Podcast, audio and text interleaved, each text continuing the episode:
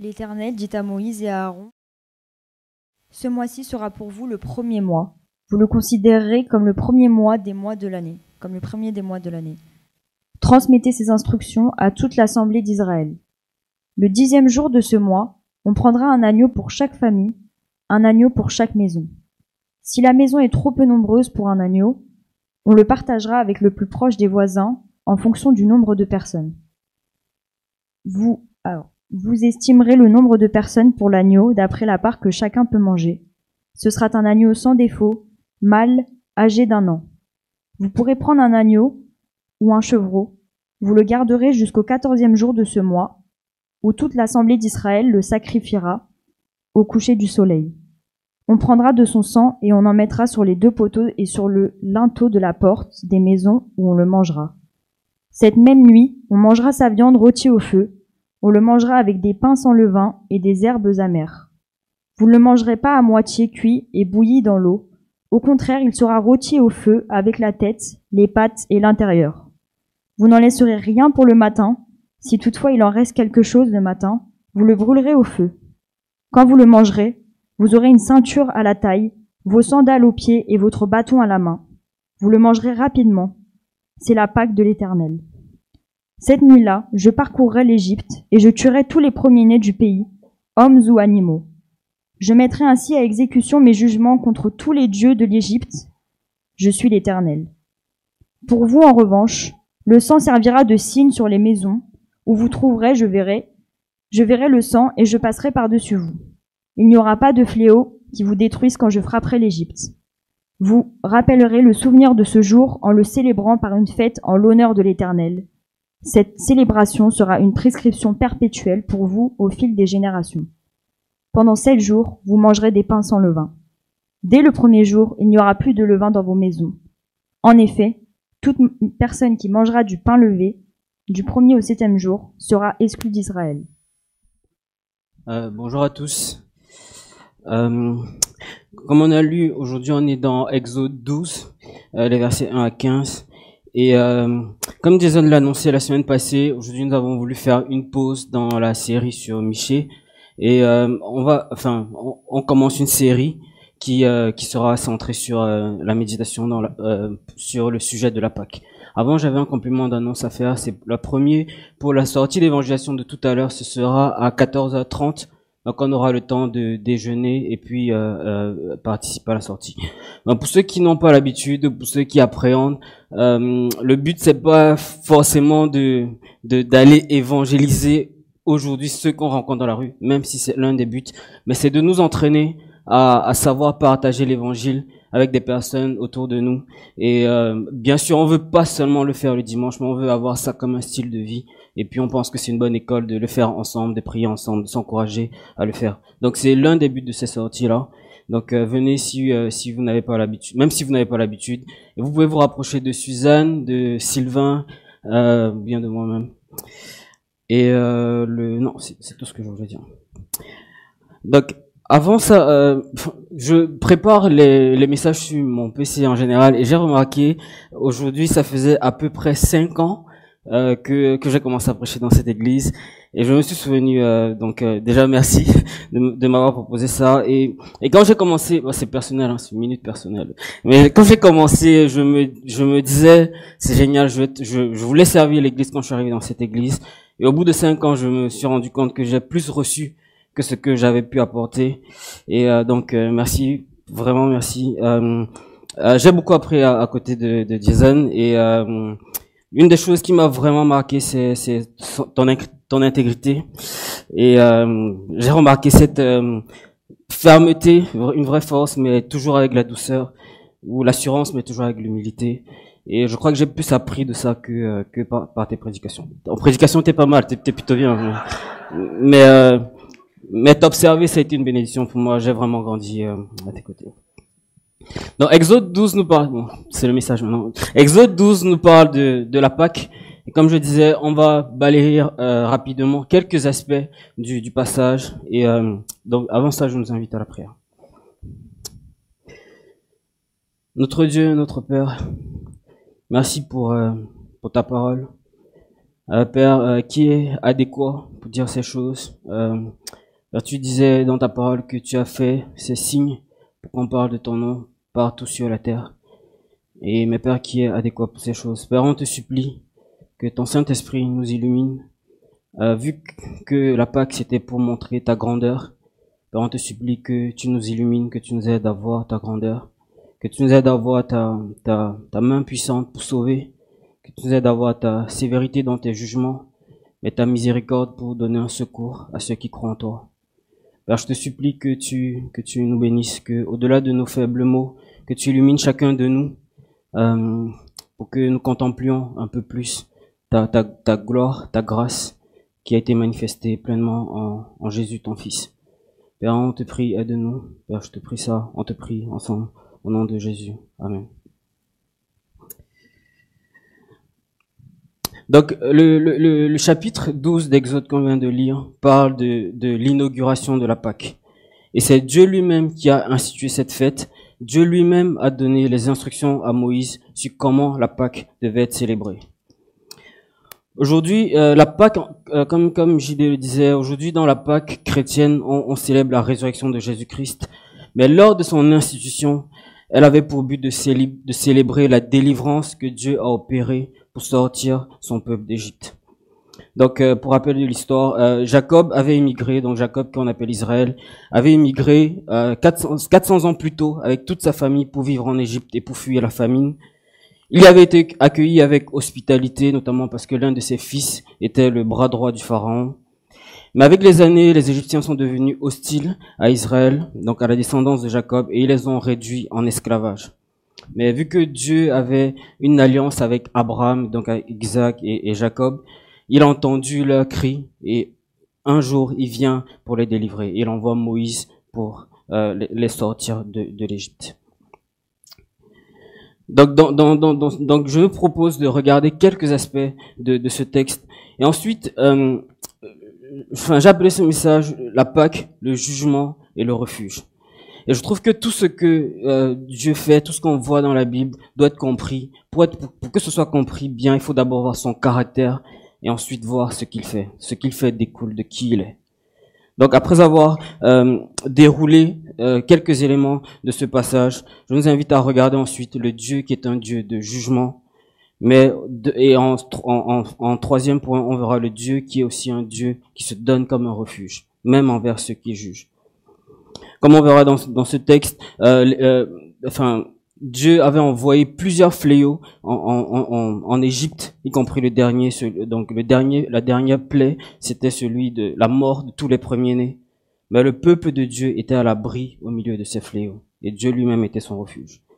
Le mot Pâques veut dire passer au-dessus, qui, qui renvoie au fait que quand Dieu est venu pour, pour euh, juger l'Égypte, il est passé au-dessus de- de- d'Israël, de, ceux qui avaient une alliance avec lui. Ils n'ont pas été euh, sujets à, son, à sa colère ni à son jugement. Et une autre chose que je nous invite à regarder, c'est que cette histoire est un type, donc euh, c'est une image qui renvoie à quelque chose de plus grand. Donc le jugement de Dieu qu'on voit ici renvoie à un jugement plus grand. Et le refuge de Dieu que les Israélites ont trouvé dans ce contexte renvoie à quelque chose de plus grand. Donc d'abord, euh, l'inauguration de la Pâque. Donc dans ce texte, euh, un peu comme euh, pendant la guerre, chaque fois que Dieu envoyait un fléau en Égypte, il envoyait Moïse euh, voir Pharaon euh, pour négocier quelque part une, une, une, un- une sortie d'Israël d'Égypte. Mais Dieu avait des, termes non négociables. Tout le peuple d'Israël devait sortir d'Égypte avec tout ce qui lui appartenait. Et Pharaon ne- ne- ne- n'acceptait pas de laisser passer euh, sa, sa main d'œuvre bon marché. Donc on voit ça dans et puis on voit que enfin donc Dieu avait envoyé dix plaies et les et les premières plaies c'était des, des, des, des catastrophes naturelles que Dieu créait. Dieu avait transformé l'eau en sang, Dieu avait fait que des, des crapauds envahissent, des grenouilles envahissent l'Égypte. Mais on voit que la dernière plaie est très spéciale. Dans Exode 11 verset 4, Moïse dit ainsi parle l'Éternel, vers le milieu de la nuit, je passerai au travers de l'Égypte. Contrairement aux autres plaies où Dieu avait fait des choses, pour cette plaie-ci, pour ce fléau, c'est Dieu lui-même qui allait venir euh, exécuter son jugement. Mais, pendant que tout le, pays d'Égypte va survivre ce jugement, comme on dit, Dieu lui-même sera aussi un secours, sera aussi un refuge pour Israël. Donc dans les versets 9 à 10, l'Éternel, l'Éternel dit, donc dans les versets 9 à 10, l'Éternel dit à Moïse, Pharaon ne vous, ne vous écoutera point, afin que mes miracles se multiplient dans le pays d'Égypte. Moïse et Aaron firent tous ces miracles devant Pharaon, et Pharaon ne laissa point aller les enfants d'Israël hors de son pays.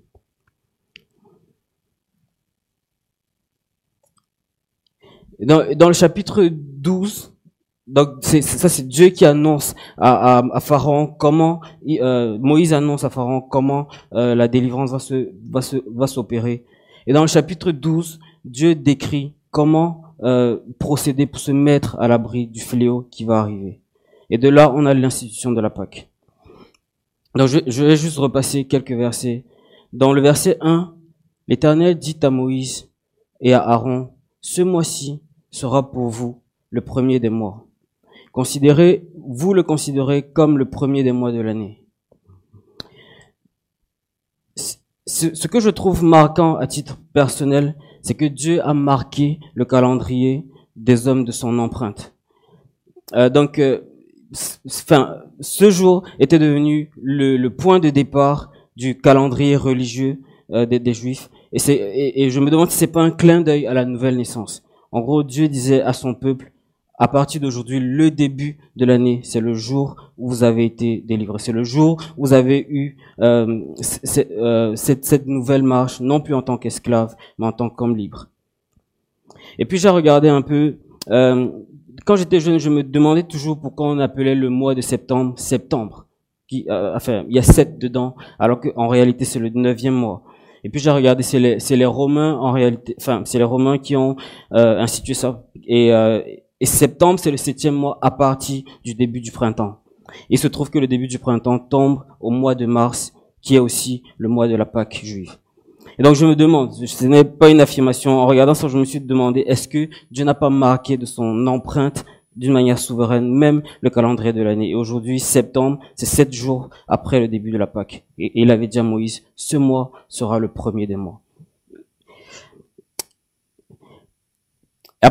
Et euh, enfin, on voit aussi ça dans les, dans les, enfin, juste dans les, dans les, les années simplement, en 2022 après euh, Jésus-Christ. Et donc, euh, c'est juste une question. Je me demande si Dieu, en faisant ça, n'a pas marqué de son empreinte même le calendrier de l'année. Le deuxième fait que, que je remarque, à part le fait que la Pâque, le mois de la Pâque devait devenir le premier mois, c'est que la Pâque était un repas intime. Dans le verset 3, on prendra un agneau pour chaque famille, un agneau pour chaque maison. Si la maison est trop peu nombreuse pour un agneau, on le partagera avec le plus proche voisin en fonction du nombre de personnes. Un fait marquant, c'est que le Seigneur, lui, donc la Sainte Seine a été instituée le vendredi de Pâques, et le Seigneur, lui, prenait la Pâque avec ses disciples. Le, Seigneur prenait la Pâque non pas avec sa famille biologique, mais avec sa famille spirituelle. On se souvient de sa, de sa réponse dans Matthieu 12, quand les personnes viennent lui demander, euh, quand les personnes viennent lui dire que sa famille est à sa recherche, le Seigneur leur répond en substance, ma véritable famille, c'est ma famille spirituelle, ce sont les enfants de Dieu. Le Seigneur vivait véritablement cette réalité. Alors que la Pâque avait été instituée pour être prise en famille, le Seigneur le prenait, non pas avec sa famille biologique, mais avec ses disciples, avec sa famille spirituelle. Le deuxième, le, troisième point marquant qu'on retrouve dans la Pâque, c'était que c'était un repas pur. Dans le, verset 5, on dit ce sera un agneau sans défaut, mâle, âgé d'un an. Vous pourrez prendre un agneau ou un chevreau. Et puis au verset 15, pendant sept jours, vous mangerez des pains sans levain. Dès le premier jour, il n'y aura plus de levain dans vos maisons. En effet, toute personne qui mangera du pain levé du premier au septième jour sera exclu d'Israël. On dirait un clin d'œil à, à, l'appel que le Seigneur nous donne plus tard de vivre, enfin, de, de, de vivre avec pureté devant lui. Et la, pureté, c'est absent de toute, c'est ce qui est absent de toute pollution, comme le pain sans levain, qui, qui n'a que du pain sans, sans levure. Un autre point dans, un autre point marquant qu'on retrouve dans le repas de la Pâque, c'est que c'est un repas qui devait être pris à la hâte. Au verset 11, quand vous le mangerez, vous aurez une ceinture à la taille, vos sandales aux pieds et votre bâton à la main. Vous le mangerez rapidement, c'est la Pâque de l'Éternel. La Pâque, les Juifs devaient prendre la Pâque comme s'ils étaient prêts à partir.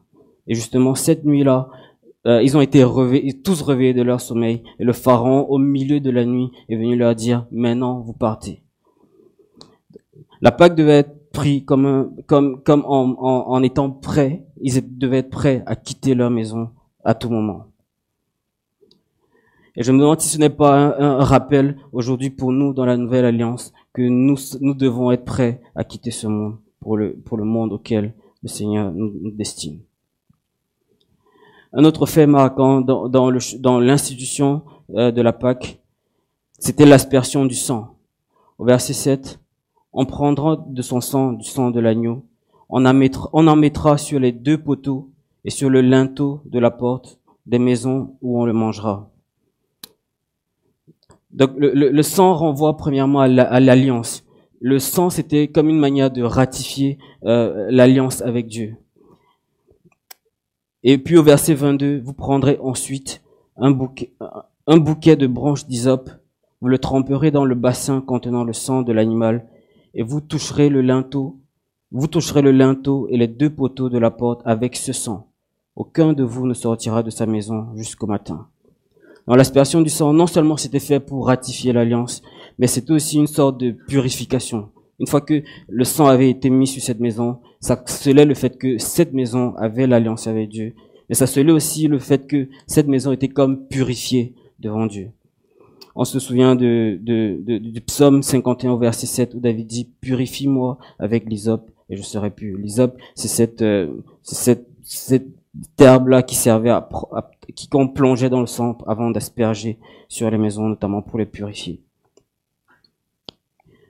Ensuite, le, but de la Pâque a été institué comme un souvenir du jugement de Dieu qui, qui allait tomber à cause du péché, à cause des dieux d'Égypte et aussi comme un souvenir du refuge que Dieu allait donner à tous ceux qui allaient faire alliance avec lui. Au verset 12, Cette nuit-là, je parcourais l'Égypte, et je tuerai tous les premiers-nés du pays, hommes ou animaux.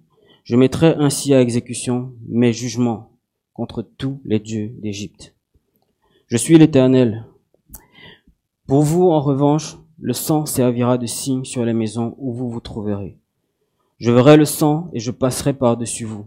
Il n'y aura pas de fléau qui vous détruise quand je frapperai l'Égypte. Vous rappellerez le souvenir de ce jour en le célébrant par une fête en l'honneur de l'Éternel. Cette célébration sera une prescription perpétuelle pour vous au fil des années.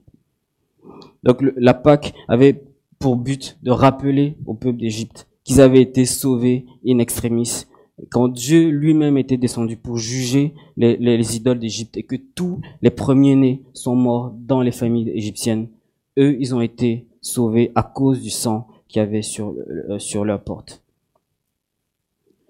Mais comme on, voit dans, notamment euh, comme les apôtres nous rappellent dans le Nouveau Testament, tout ceci n'est qu'un signe, n'est qu'une euh, image des réalités plus grandes qui devaient venir. Dans Colossiens 2, au verset 16, les versets 16 à 17, on lit notamment que personne ne vous juge au sujet du mangeau du bois ou à propos d'une fête, d'un nouveau mois ou du sabbat. Tout cela n'était que l'ombre des choses à venir. Mais la réalité est en Christ. Dans tout ce qui se fait ici n'est qu'une image de ce qui va se faire plus tard. La réalité, c'est que comme Dieu a exercé un jugement sur l'Égypte, notamment en faisant mourir les premiers-nés Dieu va juger le péché de toute l'humanité.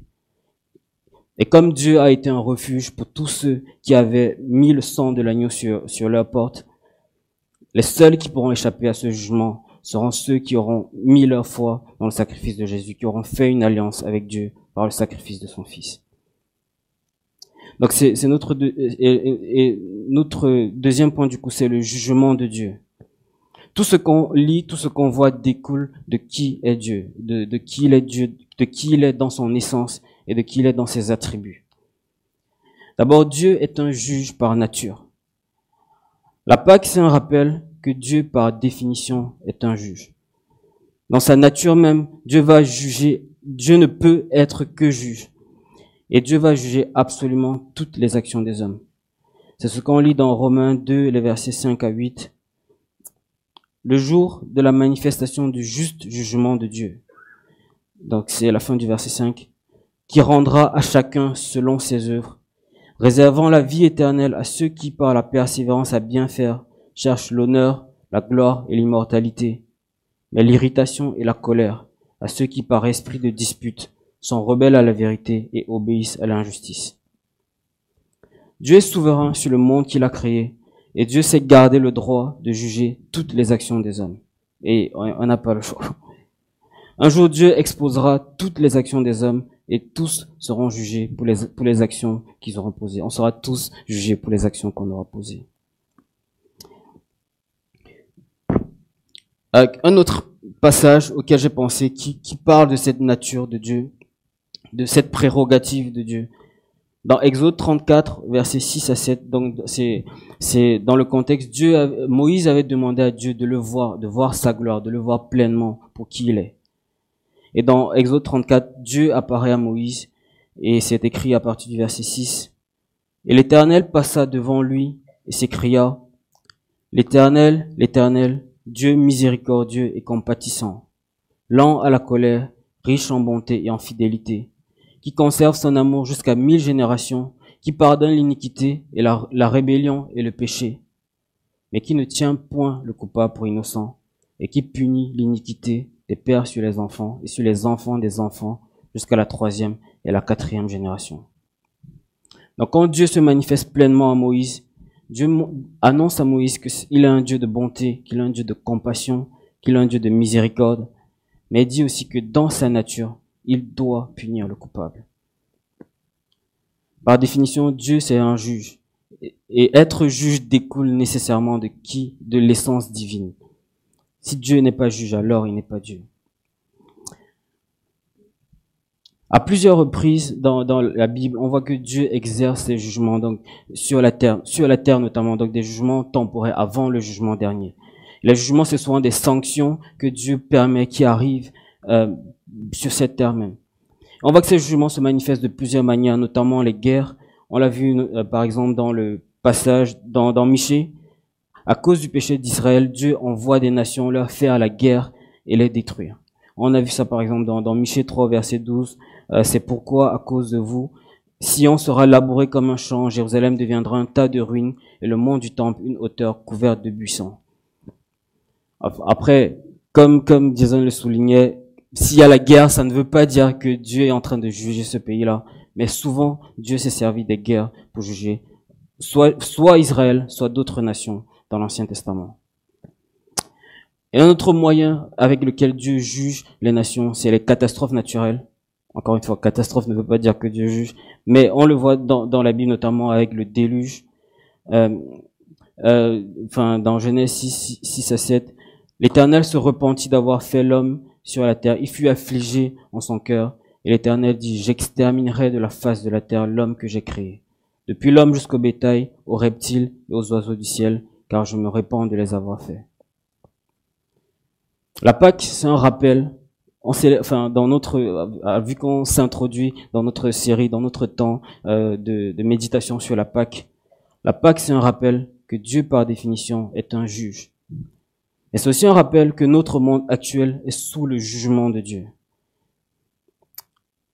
Il vient un jour où, où ce monde sera jugé. Notre monde actuel vit en quelque sorte ces derniers instants pour parler de la période qui part entre euh, la, la, résurrection de Jésus et, et, notre et son retour. La Bible parle souvent des derniers des derniers temps, des derniers jours. Ça peut être des centaines d'années, des dizaines d'années ou des mois. On ne sait pas quand le Seigneur reviendra pour juger la terre. Mais la Pâque nous rappelle que Dieu a cette prérogative et ce pouvoir. Et surtout qu'un jour, il va vraiment venir juger la terre. Dans Romains 1, verset 18, qui nous rappelle que, euh, que, que Dieu est en colère contre la terre et qui va juger la terre. Dans Romains 1, verset 18, on rappelle, la colère de Dieu se révèle du ciel contre toute impiété et toute injustice des hommes qui retiennent injustement la vérité captive. Ou dans Luc 3, verset 17, en parlant du, Seigneur Jésus, il a son vent à la main, il nettoiera son air, il amassera le blé dans son grenier, mais il brûlera la paille dans un feu qui ne s'éteint point. Euh, quand, je pense au jugement de, la, terre, enfin, je pense un peu au, au, Titanic. Je sais pas si vous avez regardé le Titanic. J'ai pas une grosse culture en cinéma, mais j'ai regardé le Titanic. Et ce qui m'a marqué, c'est qu'au début du, enfin pas au début du film, mais à un moment du film, le bateau cogne un iceberg. Et à partir de ce moment-là, le bateau commence à couler. Mais dans le bateau, les gens continuent à faire la fête. Il y a beaucoup de, enfin, il y a des cabines qui prennent de l'eau. Donc eux, ils savent que la situation est, est, est critique. Il y a des gens dans d'autres cabines qui ne sentent pas que le bateau est déjà condamné à couler. Et j'ai l'impression qu'en Occident, on est un peu comme dans les bonnes cabines qui ne savent pas que le bateau est en train de couler. Mais la terre est condamnée à être jugée par Dieu. Toutes les images qui nous sont données dans la Bible, euh, le, le, jugement sur l'Égypte en particulier, pendant ce moment où on parle de la Pâque, les guerres, les catastrophes naturelles, sont là pour nous aider à visualiser que un jour, cette terre va entièrement être euh, jugée. Dans les guerres comme dans les catastrophes naturelles, enfin en ce moment, avec l'actualité euh, en Ukraine, on voit que c'est des personnes qui vivaient complètement des vies normales, qui, qui vivaient dans un pays plutôt euh, confortable, et du jour au lendemain sont dépossédés de leurs biens. Du jour au lendemain doivent être dans l'inconfort, fuir leur pays, et tout ce qu'ils prenaient pour acquis aujourd'hui n'est plus acquis. Ils sont n'est plus euh, enfin n'est plus un acquis. Et ils doivent fuir. Ils sont sous le, ils sont en danger pour leur vie. Et la guerre, Dieu s'est souvent servi de cet élément pour nous montrer à quoi va ressembler le jugement dernier. On ne sait pas vraiment à quoi, à comment ce sera, mais ce sera un jour effroyable.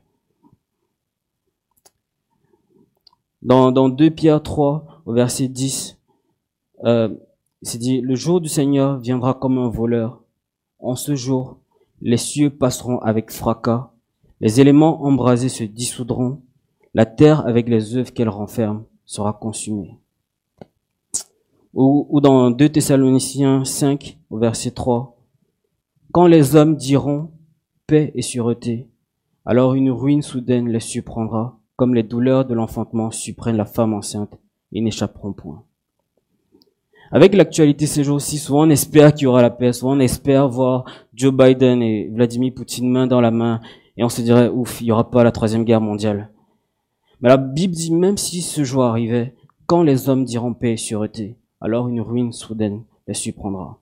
La Bible ne nous laisse pas croire que ce monde sera en paix indéfiniment.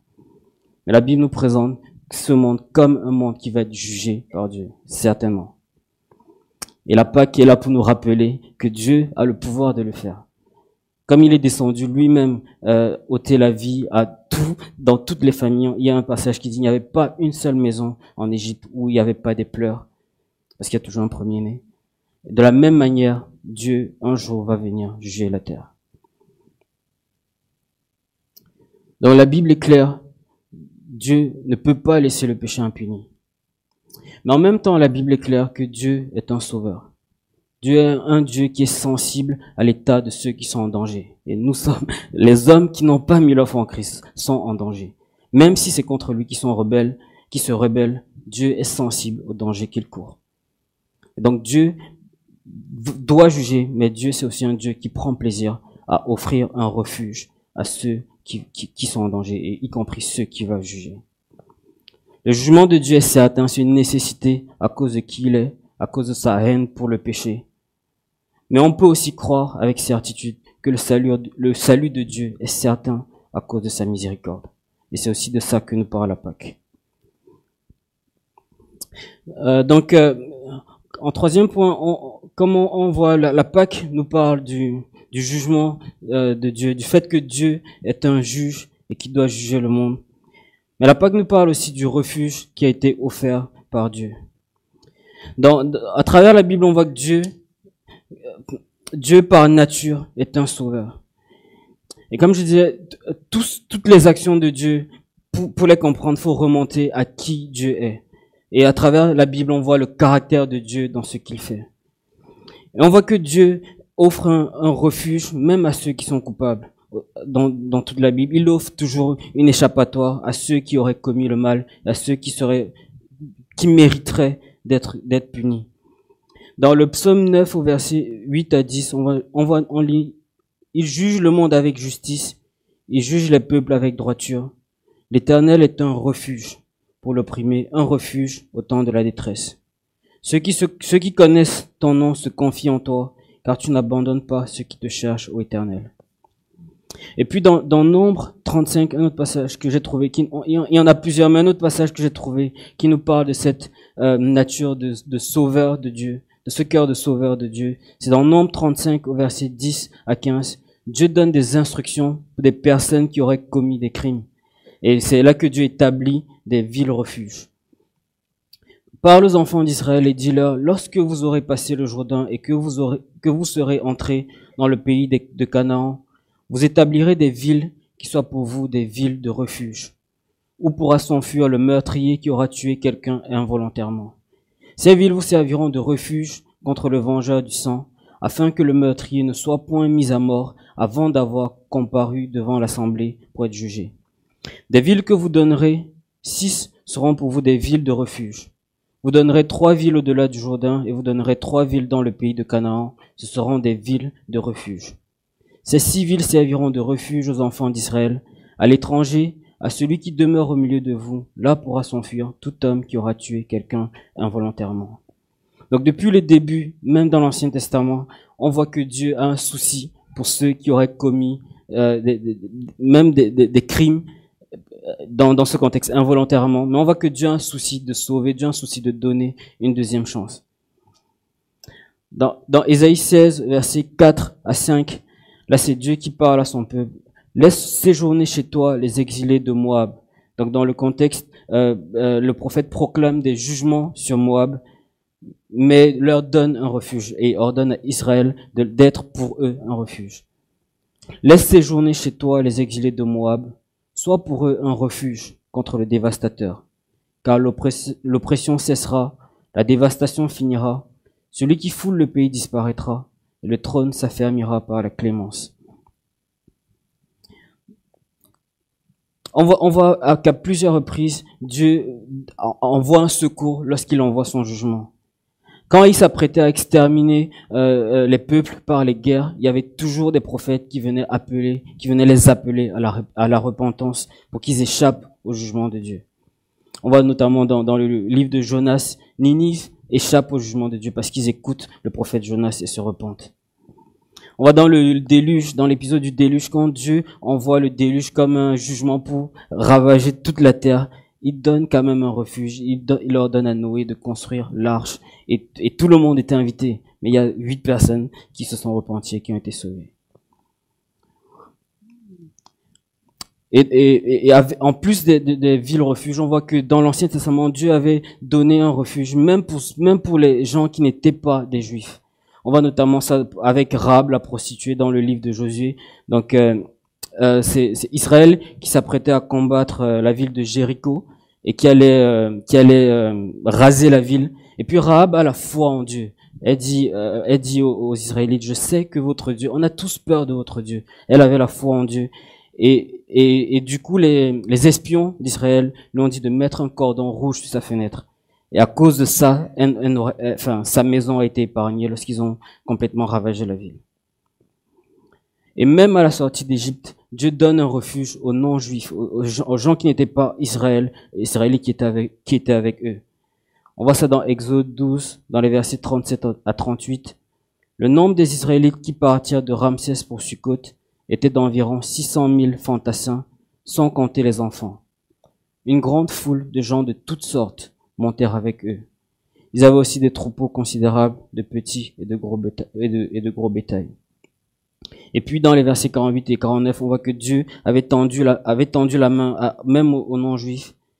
Dans, au verset 48, c'est dit, si un étranger en séjour chez toi veut célébrer la Pâque de l'Éternel, Tout homme de sa maison devra être circoncis, alors il pourra s'approcher pour célébrer.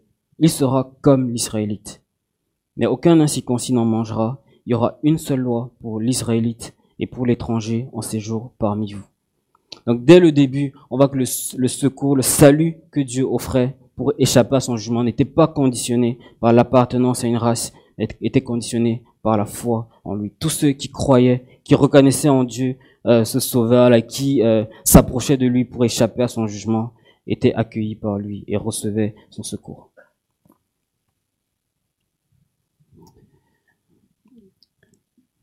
Et comme on dit, tout, comme je disais, tout ça n'est qu'une image du refuge ultime que Dieu nous donne. Dans Hébreu 10, les versets 4 et 5, il nous est dit, il est impossible que le sang des taureaux et des boucs ôte les péchés. C'est pourquoi Christ entra dans le monde, dit, tu n'as voulu ni sacrifice ni offrande, mais tu m'as formé un corps on, trouve, plusieurs passages dans, le Nouveau Testament où euh, euh, les, auteurs nous disent que ce refuge dont Dieu parlait, ça s'est accompli en Jésus-Christ lui-même. Dans Jean 1, au verset 29, en parlant de Jean-Baptiste, on dit, il vit Jésus venant à lui et dit, voici l'agneau de Dieu qui ôte le péché du monde. Et puis dans, dans Tite 3, les versets 5 à 7, il nous a sauvés non à cause des œuvres de justice que nous aurions faites, mais selon sa miséricorde, par le baptême de la régénération et le renouvellement du Saint-Esprit, qu'il a répandu sur nous avec abondance par Jésus-Christ notre Sauveur, afin que, justifiés par sa grâce, nous devenions en espérance héritiers de la vie éternelle. Donc, euh, la, Pâque, c'est l'histoire de, Dieu qui va juger, et mais aussi de Dieu qui se donne comme un, secours, comme un refuge. Et deux implications à, ce texte que j'ai trouvé. La première, c'est que nous lui appartenons. Si nous avons été sauvés, si nous avons été sauvés par la foi en Jésus-Christ, maintenant nous appartenons à Dieu. Dans, la suite de, de Exode 12, dans, lorsque Dieu a institué la Pâque, dans Exode 13, le verset 1 à 2, il est écrit, L'Éternel dit à Moïse, Consacre-moi tout aîné, tout premier-né parmi les Israélites, tant des hommes que des animaux, il m'appartient. En gros, Dieu avait épargné la vie des premiers-nés euh, d'Israël, de tous ceux qui avaient fait confiance euh, en lui et qui avaient utilisé son moyen de secours. Et le message qu'il leur donne, c'est maintenant que j'ai épargné vos vies, vous auriez dû mourir comme les autres, mais maintenant que j'ai épargné vos vies, vous, vous m'appartenez. Et l'apôtre Paul reprendra ce concept dans, dans 2 Corinthiens 5, versets 14 et 15. L'amour du Christ nous, nous, nous presse parce que nous estimons que si un seul est mort pour tous, tous donc sont morts. Et qu'il est mort pour tous afin que ceux qui vivent ne vivent plus pour eux-mêmes, mais pour celui qui est mort et ressuscité pour eux. Et, euh, et souvent, je, je, enfin, je parlais une fois avec des, des personnes qui m'ont dit, c'est quoi les applications? Comment on peut s'appliquer ça personnellement à nous? Comment euh, je marque dans ma vie que maintenant j'appartiens à Dieu? Comment je, comment vous marquez ça dans vos vies? Et, et je sais pas. Et je crois que chacun a à voir avec sa conscience. C'est quels sont les domaines où euh, où on sait qu'on ne manifeste pas notre appartenance à Dieu. On a gardé nous-mêmes la propriété. Moi, je sais que c'est dans l'utilisation de mon temps, c'est dans l'utilisation de, mes distractions. Et euh, je sais qu'aussi dans, dans je sens dans mon cœur que dans le, la gestion de mon sommeil, mon heure de réveil, c'est, je marque mon appartenance à Dieu. Mais maintenant que nous avons mis notre foi en Jésus, nous sommes censés appartenir à Dieu. Et comment est-ce que nous marquons cette appartenance? Je crois que c'est à chacun de nous de, dans sa conscience, de s'examiner lui-même et de se dire comment est-ce que j'appartiens à Dieu? Est-ce que je vis vraiment comme quelqu'un qui ne s'appartient pas à lui-même, mais qui appartient à Dieu? Et c'est comme ça que nous devons nous regarder, comme, ayant été sauvés in extremis, comme ayant été rachetés par Dieu. Et la deuxième implication que je, que je trouve dans ce texte vient du verset 11. Dans Exode 12, verset 11, il dit, Quand vous mangerez la Pâque, vous aurez vos, reins sains, vos souliers, aux pieds et votre bâton à la main. Et vous le mangerez à la hâte. C'est la Pâque de l'Éternel. Et puis, euh, l'apôtre Pierre reprend cette image dans 1 Pierre 1 au verset 13. C'est pourquoi saignez les reins de votre entendement. Soyez sobres et une entière espérance dans la grâce qui vous sera apportée lorsque Jésus-Christ apparaîtra. Euh, le fait d'être, d'avoir sa ceinture attachée, d'avoir ses souliers aux pieds et d'avoir son bâton à la main, c'était le, le, enfin, le symbole. Et les Israélites faisaient ça même après avoir été délivrés. Ils prenaient la Pâque en, étant comme des gens qui étaient prêts pour un voyage, qui étaient prêts pour un départ. Et aujourd'hui, l'apôtre Pierre nous dit d'avoir plutôt ce, cet état d'esprit. Il dit les reins de votre entendement. Et une entière espérance dans la grâce qui vous sera apportée lorsque Jésus-Christ apparaîtra. Donc, maintenant que nous avons été sauvés, nous sommes censés vivre comme des personnes qui attendent, qui sommes prêts à quitter ce monde, qui attendons le retour du Seigneur. Et euh, je ne dis pas que c'est facile, mais je pense que nous devons méditer sur ces choses-là et mettre notre entière espérance euh, dans, dans, dans la grâce qui nous sera apportée lorsque Jésus-Christ apparaîtra. Et je me souviens de, enfin, j'en profite, je me souviens, la, semaine passée au, euh, au dimanche de la forme, ça portait sur l'espérance. Et je vous conseille de, réécouter si vous n'avez pas écouté. C'était juste Dieu nous donner les outils de comment méditer sur cette espérance-là de, la vie éternelle. Je vais juste prier pour nous euh, suite à ce message.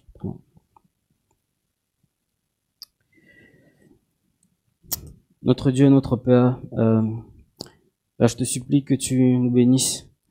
Père, je te supplie que tu, par ton Saint-Esprit, tu, tu nous aides à, à nous souvenir de, du, du message de la Pâque. Oui, la résurrection de, de notre Seigneur d'entre les morts, mais aussi ton, ton jugement qui est, qui au final devait, qui devait tomber sur nous, mais qui est tombé sur lui. Et, euh, et Père, du fait que par, par ce, par cet acte, tu nous as rachetés, tu nous as sauvés et tu nous as, euh, tu as fait de nous ton peuple, tu, tu, as, tu as fait de nous euh, euh, des serviteurs pour toi, tu nous donnes l'espérance de la vie éternelle. Père, je te supplie que par ta, par ton Saint-Esprit, d'une manière miraculeuse, que tu aides chacun de nous à, à, à, nous souvenir de ces choses et à vraiment les vivre. Je te prie que tu, tu me bénisses, que tu nous bénisses tous. Père, on te prie ça au nom de Jésus ton Fils. Amen.